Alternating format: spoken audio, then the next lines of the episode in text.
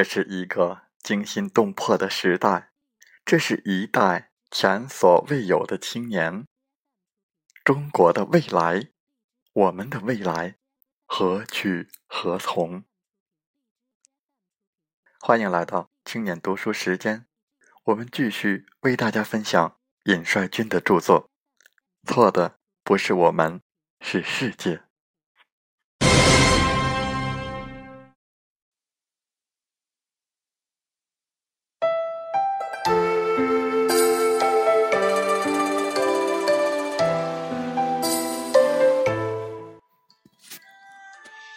如果你去追问一对父母，期望把孩子培养成为怎样的人，我相信绝大多数父母都会认为这样的一个标准：学习好，身体好，品德好，人际关系好，工作认真负责、勤劳、积极向上、热爱生活，善于发现美、创造美，富有活力。富有情趣，勇敢，有担当，能担当。父母、老师们从心底深处都期望孩子成为这样的人，德智体美劳全面发展。但是现实中，许多父母、老师的所作所为却常常使之与期望背道而驰。我们高喊着要培养共产主义、社会主义的接班人。这是非常高的标准和要求，但是，一些人毕业后就连基本的社会公德和生活自理能力都不具备。我们想让学生学习好，为此老师辛苦付出，尤其中小学教师的压力真的很大，比大学老师都辛苦很多。但是，他们的辛苦换来的结果却并不理想。教育部门也很辛苦，一直谋求改变，但是收效甚微。许多十一二岁的小学生做作业到晚上十点半，高中生做作业到凌晨，更是常事。在超负荷的课程和家庭作业的压力下，在应试教育题海战术的压力下，一些学生对学习持消极的态度，不是对学习没兴趣，便是强烈的厌恶。对学习不能抱以积极态度，没有对学习的热情和兴趣，如何能够学习好？如何能在以后的工作中奋发进取，继续学习，继续进步？古今中外，任何一个大科学家、大文艺家、大政治家、大工程师，都是自我学习、自我锻炼的典范。任何老师，任何父母。都无法代替一个人的自我学习。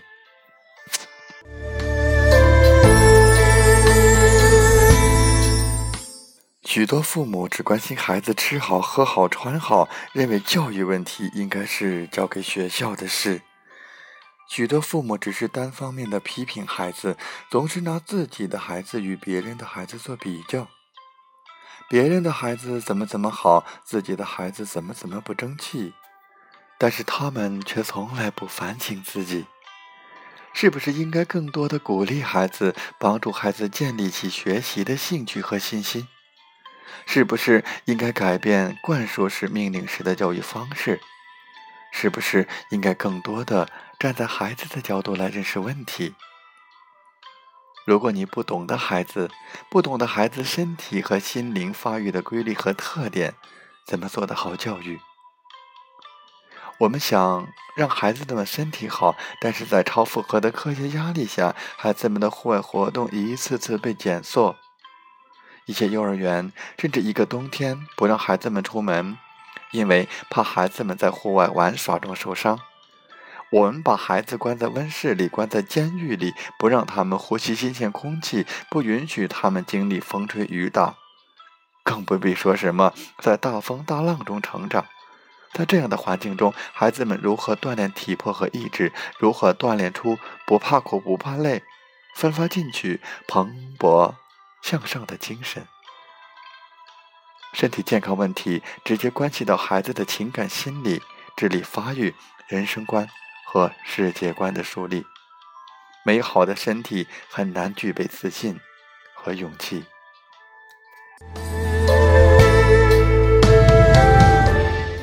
今天的青年身体素质已经远不如上一代的青年。照着今天的幼儿园、小学、中学教育模式发展，十年之后、二十年之后的青年，身体素质肯定还会更差。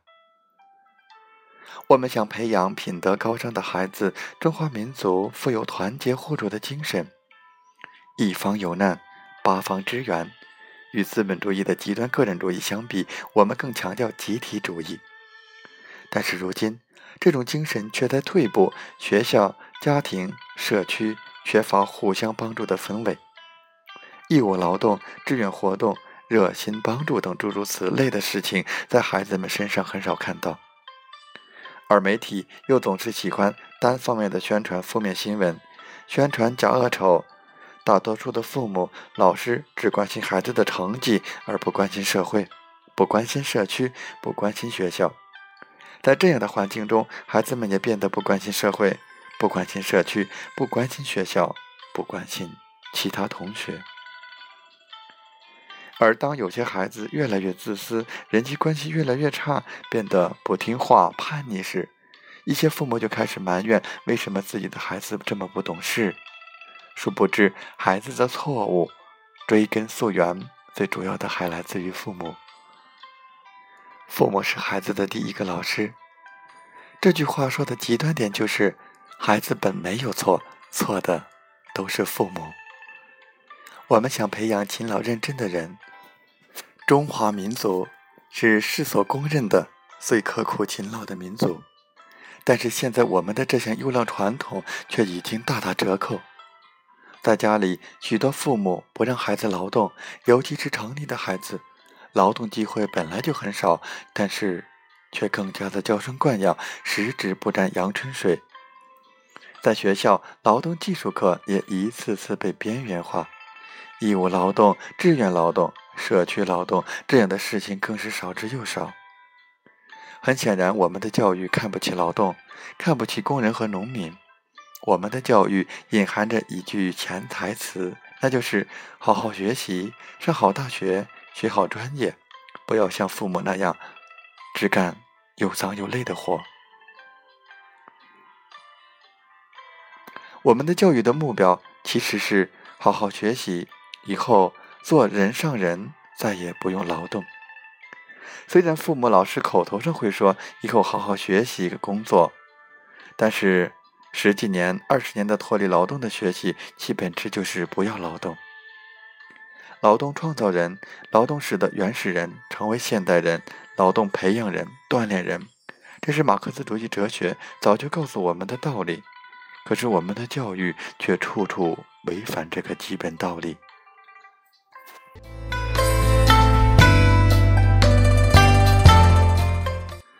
他们不明白，让孩子干活其实是培养孩子们对劳动的正确态度，培养他们对现实世界、对大自然、对科学的浓厚兴趣，培养他们对劳动人民的感情，培养责任感、意志力、吃苦精神。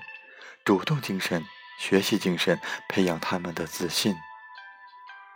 他们不明白，让孩子干活对孩子们来说其实是一件非常幸福的事情。孩子们生来就充满好奇心，活泼好动，想要独立尝试各种事情。若是在劳动过程中对他们进行自然科学的教育，对大自然的兴趣将会变得非常的浓厚，更加热爱学习。当孩子们感到自己是有力量的，能替大人完成一些工作，甚至比大人做得更好的时候，他们会变得更加自信。当孩子产生了为家庭、集体、学校、社会、国家工作的荣誉感时，他们会更加的积极，更加热情。但是如果父母、老师从小剥夺了孩子们劳动的权利，剥夺了他们动手动脑的能力，那么孩子很可能。变得好吃懒做，道理就这么简单。可是我们很多父母和老师就是不愿意深思。我们想培养积极向上、热爱生活、善于发现美、创造美、富有活力、富有情趣的人。但是在生活中，许多父母、教师自己就不热爱大自然，所以也反对孩子们在大自然中进行玩耍，更别提在大自然中教他们进行思考、学习和劳动了。许多父母和老师反对孩子阅读充满美感、对生活抱有美好期望的文学艺术作品。他们也没有创造出应有的环境，让孩子们在现实生活中看到富有人性美的榜样，善良、热情、乐于助人的榜样。我们想培养自信、勇敢的人，可是今天的学生去哪里锻炼勇气和意志？我们不能让孩子一直长在温室里，要让他们吃一些苦，经历一些风雨，在风雨中锻炼勇气，要激发起他们心中的斗志。我们想培养独立自主的人，培养自尊、自爱、自立、自强的人，但是实践结果却表明，我们培养出来的许多人很难独立自主。爱因斯坦说：“如果人们已经忘记了他们在学校里所学的一切，那么所留下的就是教育。那么我们的教育在年轻人身上留下的又是什么呢？”网络上流传的十大堕落表现，很形象地说明了今天很多年轻人的生活状态。早晨从中午开始，晚上十二点以后睡觉，越来越懒，时间基本花在电脑上，不管做什么都提不起兴趣，经常发呆，莫名烦躁，严重缺乏锻炼，沉迷于游戏。三餐饮食不均，与家人缺少交流。许多父母、老师口口声声说爱他们的孩子，他们都是为了孩子好，但是爱孩子的结果却是孩子与父母、老师产生了无数矛盾，甚至反目成仇。我们到底是在爱孩子，还是在害孩子？正确的爱到底应该是什么样的？答案很简单。他们不懂得教育的规律，不懂得人的成长规律。他们固步自封，不读书，不学习。他们想培养一个德智体美劳全面发展的人，但是自己却不思进取，想不劳而获，得到一个优秀的孩子。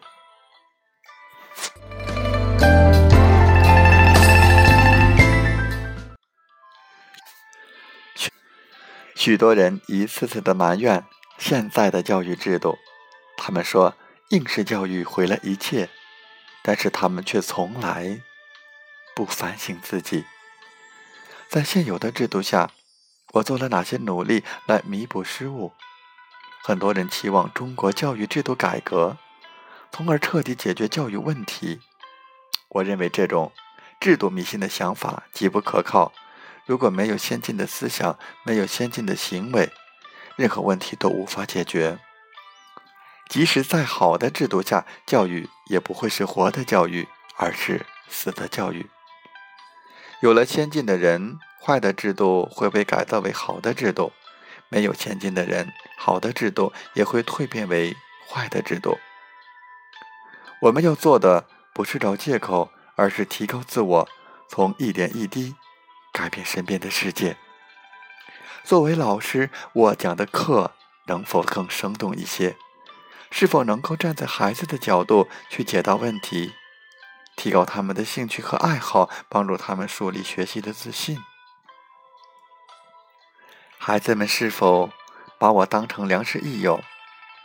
我是否真的爱孩子，真正的关心他们的全面成长，创造条件锻炼他们各方面的能力？作为父母，我是不是真的爱孩子？是不是太粗暴？太严厉，管教太多，让孩子感到太不自由，或者走向另一个极端，太娇惯、太宠，以至于他缺乏教养。有没有助长孩子的口腹之欲、虚荣之心，却忘却培养他的品德、品格，培养他不怕苦、不怕累、不怕挫折的意志力？在当今这个精神毒品泛滥的社会，我有没有保护好孩子，让他在年幼之时？在他还没有免疫力、还没有独立自主之前，远离精神毒品。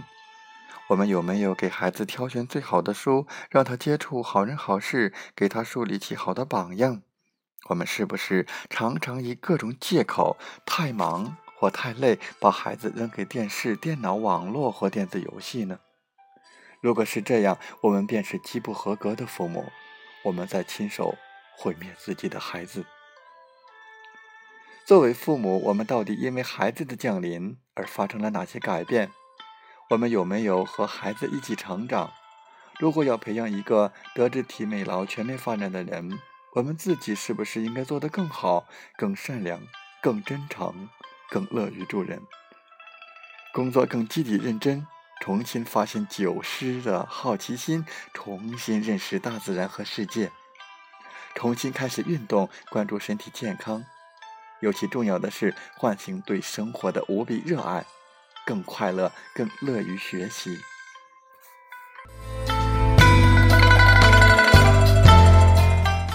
孩子是一个小小的天使，他来到人间，唤醒那些不会生活的人，让他们重新学会生活。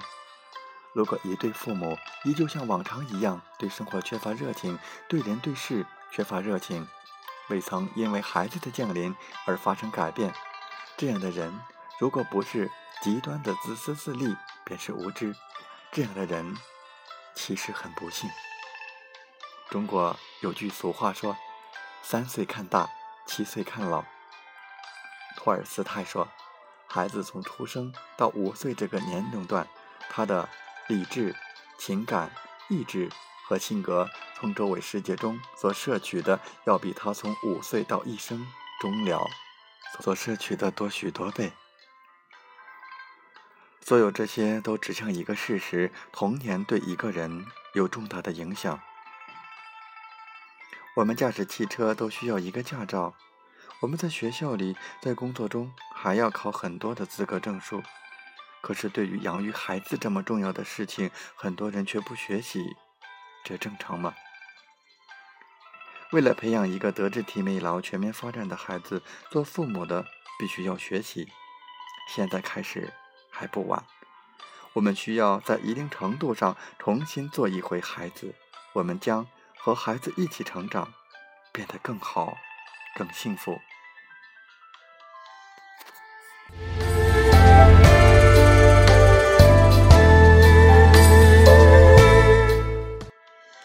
世界上有千百种职业、行当和工作，有的修建铁路，有的建造房屋，有的耕种土地，有的救死扶伤，有的缝制服装。但有一个举世无双的工作，那就是塑造人。